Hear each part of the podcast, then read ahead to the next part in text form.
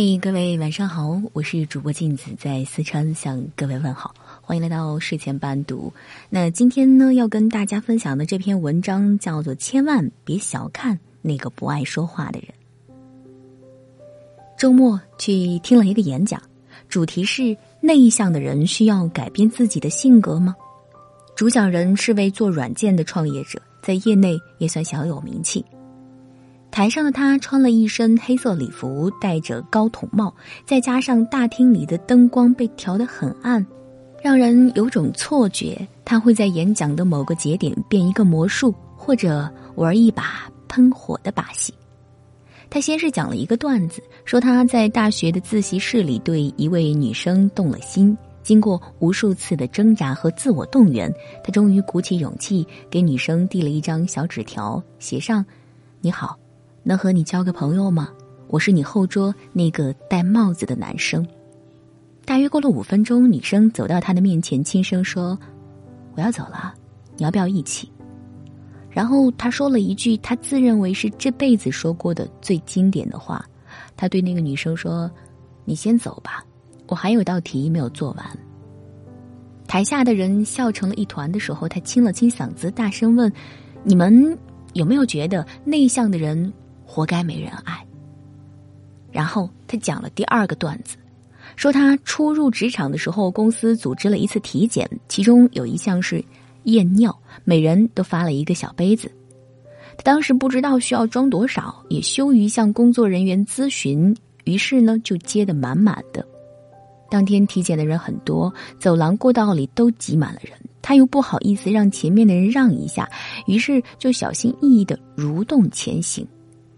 当时接待他的医生是一个大妈，见他端着满满的一大杯，就问他说：“小伙子，你是来敬酒的吗？”台下再一次笑成了一团，然后他又大声的问：“你们有没有觉得内向的人活该被笑话？”等到大家笑的差不多了，他再一次提问：“你们能看出来我是一个内向的人吗？”大家都一起摇头。他认真的说：“不要看我现在站在台上很多话，其实我的内心是在敲锣打鼓。”他说自己上了十几年的学，主动举手回答问题的次数为零，更不要提向女生表白了。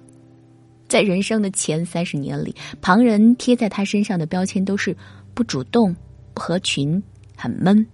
他也曾经为此苦恼过，也试图让自己外向一些。毕竟，在这个会哭的孩子有奶吃的时代，他也担心会因此而失去一些机会。但是在试图要变得外向的过程当中，他又发现那些外向的人做的事情、说的话，在他看来都无聊至极、别扭至极，因此而产生的繁琐事情，更是像枪林弹雨般的向他袭来，他躲不掉，却也承受不起。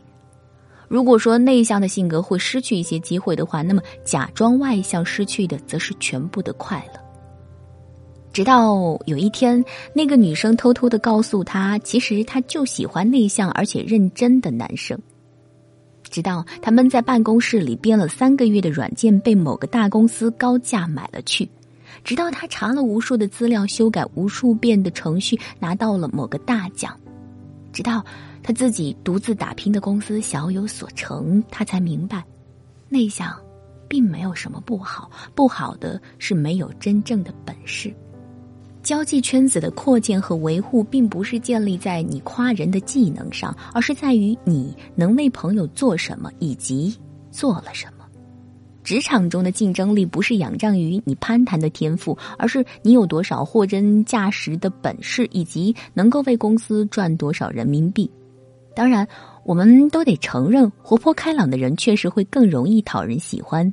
相比较于坐在角落里发霉的人，谁都会喜欢那个站在舞台中央的、能说会道、左右逢源的人。但是，如果你的骨子里就是一个内向的人，假装外向就会有一种东施效颦的效果。你就像是扮演一个和自己性格截然相反的角色。你就像是穿了一件尺码严重不合身的衣服，你行动不便，身心疲惫，哪会还有什么快乐而言？你觉得一个人窝在家里看书，比跟一大群不熟的人去 K 歌更快乐？那勉强自己的后果只会是书也没有看成，还在歌厅里尴尬的要死。你觉得一个人躲在办公室里加班吃泡面，比跟着爸妈去参加大咖的酒会更自在？那如果勉强自己的后果只会是你讨厌游戏人间的自己，你爸妈也会讨厌不会逢场作戏的你。与其这样扑进人潮之中，假装和世界抱作一团，不如就接受了那个内向的自己，然后默默使劲，暗自承受。等到你做出了成绩，有了一番作为，别人就会对你讲：“你哪里是内向，分明是内秀嘛。”所以说，内向是优点还是缺点，得看你的本事有多少。就像区分卖萌是褒义还是贬义，得看你的长相如何。在听这场演讲的过程当中，我突然就想到了刘卓。刘卓是我们大学公认的独行侠，不论是上课、自习还是吃饭、锻炼，他都是独来独往。如果不是在一场辩论赛上看到他有理有据、声情并茂的大杀四方，我很长一段时间都以为他是一个哑巴。平时上课见不到他举手发言，见面了打招呼都是象征性的点头示意。当别人在课堂上激烈讨论问题的时候，他总是呆头呆脑的盯着课本，一言不发。当有人为了给选修课的老师留一个好印象而提一些八竿子打不着的问题的时候，他兀自趴在桌子上认真的写着什么。当然了，推选班干部或者评选优秀学生，没有人会想到他。直到毕业前夕，当大家都在费尽心思的增加简历的美感、个性和厚度的时候，他的简历还是一片普通的 A 四纸。当大家都在设想面试要穿的衣服，四处求问面试的礼仪和技巧的时候，他还是准时去图书馆自习。可是结果却出乎了所有人的预料，他是新闻班里唯一一个被一家国外某大媒录用的人。他的杀手锏是他发表过的学术论文、获奖的摄影作品、翻译过的短诗小说以及二十多万字的新闻评论。原来，当别人在对某娱乐事件侃侃而谈的时候，他正在埋头给当天的新闻事件写深度评论；当别人在熬夜追剧、玩游戏的时候，他正在逐字逐句的翻译一部诗集；当别人在假期里挤进人海当中玩自拍的时候，他正拿着相机在街头拍摄社会百态；当别人勾肩搭背的参加各种聚会的时候，他正在和几个同样内向但志趣相投的人谈笑风生。原来，内向的人也有外向的天赋，只是没有办法跟不在同一个层次的人胡侃。原来，独来独往不都是因为内向，还有可能是由于卓越，所以敢与众不同。原来，内向是因为身怀绝技，就像猛兽总是独行，牛羊总是成群结队。汪国真在《孤独》当中这样写道：“太美丽的人，感情容易孤独。”太优秀的人，心灵容易孤独，这是因为他们都难以找到合适的伙伴。就像太阳是孤独的，月亮是孤独的，星星却显得繁多且喧哗。意志薄弱的人为了摆脱孤独，便去寻找安慰和刺激；意志强的人便去追求优秀、充实个性。他们的出发点一样，结局却有天壤之别。前者因为孤独而沉沦，后者因为孤独而升华。内向的人其实更理性，也更谨慎，不会因为有人勾搭了一下，再唱几句“小兔子乖乖”，就随随便便的把心门打开。内向的人拥有自己的后花园，园中花香四溢，满是奇珍异草，但他不会轻易的对外人开放。志同道合的人可以到此一游，情趣相仿的人被允许偶尔光临，而那些浮在表面的热情和流于形式的热闹都被拒绝入内。我希望你和谁都不争，是因为你在能力上有压倒性的优势，所以你不屑一争，而不是因为和谁争你都不行。很多内向的人其实本质上并不内向，只是不想跟话不投机的人聊太多。就像很多看似外向的人，其实本质上是内向的，只是到了他熟悉的环境、擅长的领域，所以变得侃侃而谈。比如罗永浩，演讲台上的罗永浩总是给人一种话痨的印象，但他自称是很内向的人。他说：“参加过五个人的饭局，我就会全身不舒服。每次饭局以后回家，都要一个人狠狠的读一天书才能缓过来。”记得去新东方当老师之前，很多人说：“老罗，你平时一天都不说几句话，你还能上台当老师？你别逗了吧。”他说：“他不管，我内向的性格决定了我不会被别人所左右。谁说内向的人不能当老师呢？”你是内向，就努力的向内秀靠拢，而不是强行改变自己的性格，憋出了一身的内伤。你想要在这个功利的世界里获得认可，得到传说中的人脉，你要做的是让自己更厉害，以此作为拒绝那些无聊的人和无聊的事的底气。你要做的是让自己变得更有趣，以此来吸引另一群志同道合的有趣之人。至于那个用你想要啊，你想要你就说啊，你不说我怎么知道你想要来奚落你的人？请你继续保持对他的语言洁癖。毕竟，一个见识有限、情商欠费的人是不可能洞察出你沉默不语的真实原因的。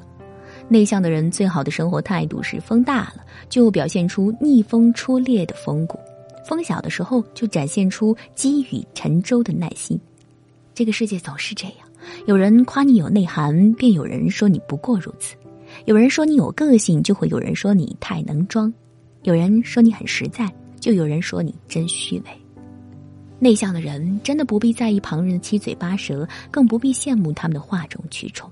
如果你每次都会因为别人的三言两语就犹豫的停下脚步，如果你每次都会因为某些人的不认可就闷闷不乐。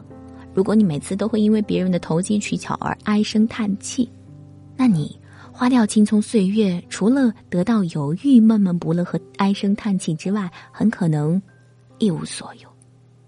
岁月的小人之人就在于此，他会慢慢的让你识破生活的真相，却不会给你任何的补偿。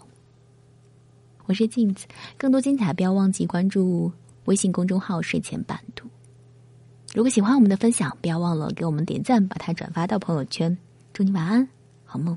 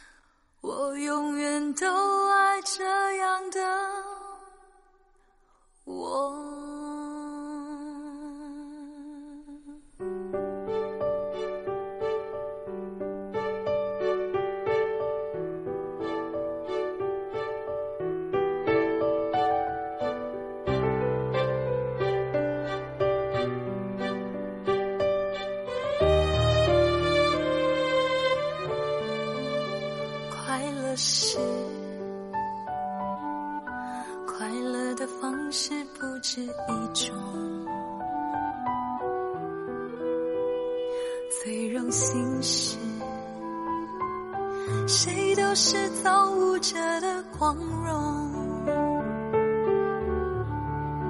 不用闪躲，